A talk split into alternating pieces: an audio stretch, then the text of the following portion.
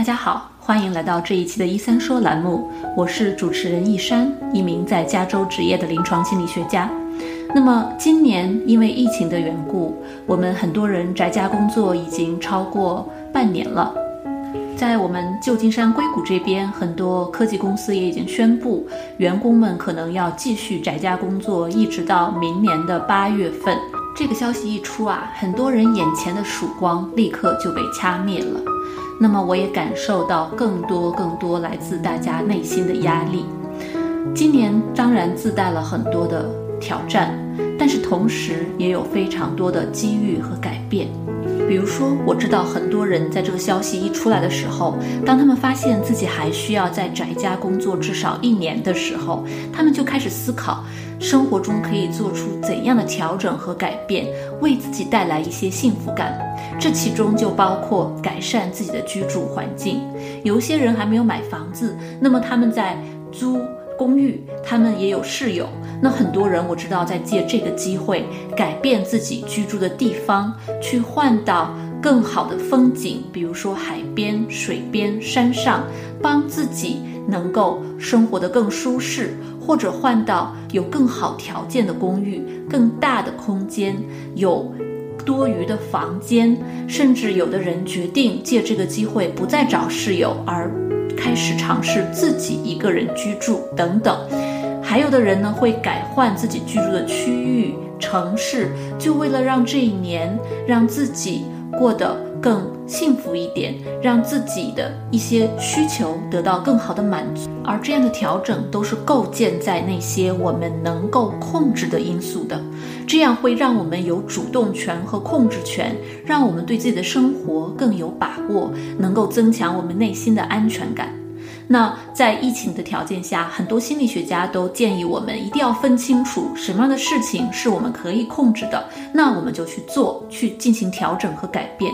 那什么样的事情是超出我们控制的，我们只能被动的去接受、去适应，把注意力转移到那些我们可控的方向上，而不是去硬的对抗那些我们不能够控制的，让我们非常非常郁闷的焦虑的事情上面。那么说到这里啊，我其实非常的好奇，大家除了改换自己的生活居住环境之外，在今年的这八个月里面，还对生活做出了哪些其他的积极的调整和改变，来让自己来适应现在的这个情况，来提升自己生活的幸福感呢？带着这个问题，我采访了周围的很多朋友，包括一些医生、心理学家、心理咨询师、营养师、企。业家们，我非常想知道大家在今年都做了些什么，来帮助自己、帮助自己的家人，一起重新构建一个生活的新常态呢？我总结了一下大家的反馈，一共有三个大的方面。第一个就是更好的自我关怀。例如，营养师 David 提到，今年他学会了怎么能够减少负面新闻的摄入量，这样可以帮他减轻一些压力，帮他睡得更好。那我们诊所的李凡咨询师也提到，今年因为要在家工作，他开始更多的给自己和家人做饭，那么全家在他的带动下呢，都吃得更加健康了。另外还有几位受访人呢，都开始了更经常的锻炼。有的人呢是开始在外面慢跑，虽然很慢，但是自己觉得非常的享受，也很为自己感到骄傲。有的人呢是开始骑车去办公室，啊，或者在外面每天可以有一定的时间走路。那还有的人呢是开始更经常的一个跑步的计划，从以前上班的时候每周两次，到现在宅家的时候每周五次。并且在两个月的时间内掉了十磅的体重，因为这一系列的改变，也让他感觉到压力更小了，心情更好了。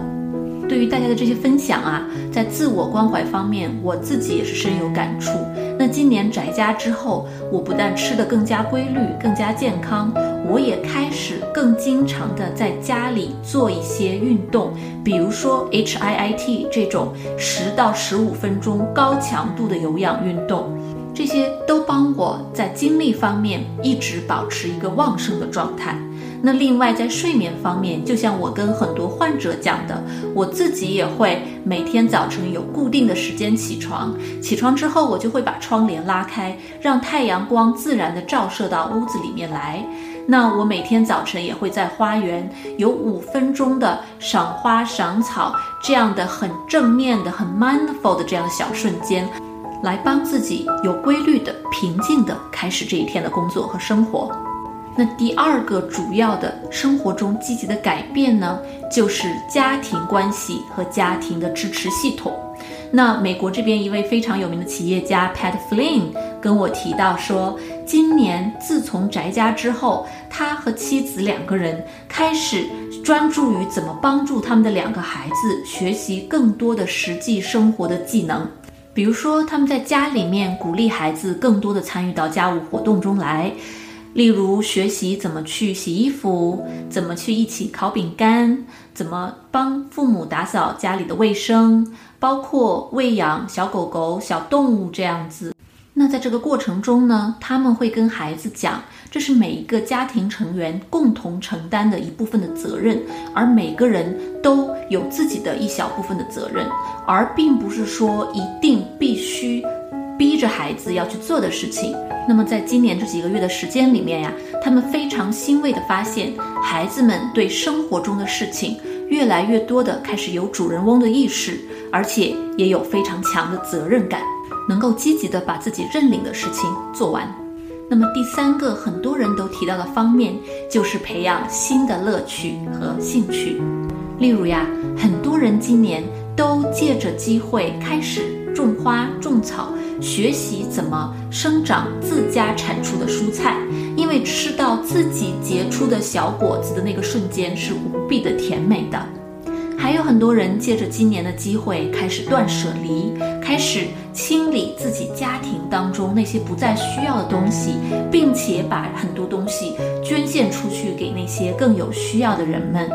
还有的人呢，借助这个机会学习新的乐器，掌握一个新的技能。比如说我自己，我借着这个机会学习怎么弹古筝。那我有些朋友呢，借着这个机会去学习怎么剪辑视频、音。让自己的内心充实起来，还有的人借这个机会开始写自己的博客，做自己的视频频道。那我知道有很多人也取得了很大的成功，开始有一些粉丝，那自己的想法能被更多的人看到、听到、读到，这本身也是一种鼓励，能够带给我们更多的自信和快乐。那么总结一下，通过我收集到的情况来看呢？家在生活当中有四个大方面的积极的改变和调整。第一就是改善自己的居住环境；第二是开始尝试更好的自我关怀；第三就是改善家庭关系，家人花更多的时间在一起；第四是借这个机会发展自己的兴趣爱好和热情。这样看来啊。今年虽然是多灾多难、不可预测的一年，但是呢，我们每个人在自己的生活当中，在每一天的生活当中，还是有很多的美好可以来发掘的。不知道您听了我们的节目之后有什么感想呢？如果您想分享今年在生活中您自己的改变，欢迎来信告诉我们。您可以在我们的节目下方留言，也可以直接到我们的网站 mindbodygarden 点 com 上找到我们的邮箱，给我们发邮件。非常感谢您收听我们的节目，您也可以在我们的 YouTube 频道一三说上面找到我们更多的视频科普讲座的回放，也可以去我们的 Facebook 主页 mindbodygarden psychology 找到我们最新的一些活动通知。非常感谢有你们一路的陪伴和收听。那我们今天的节目就到这里啦，我们下周再见。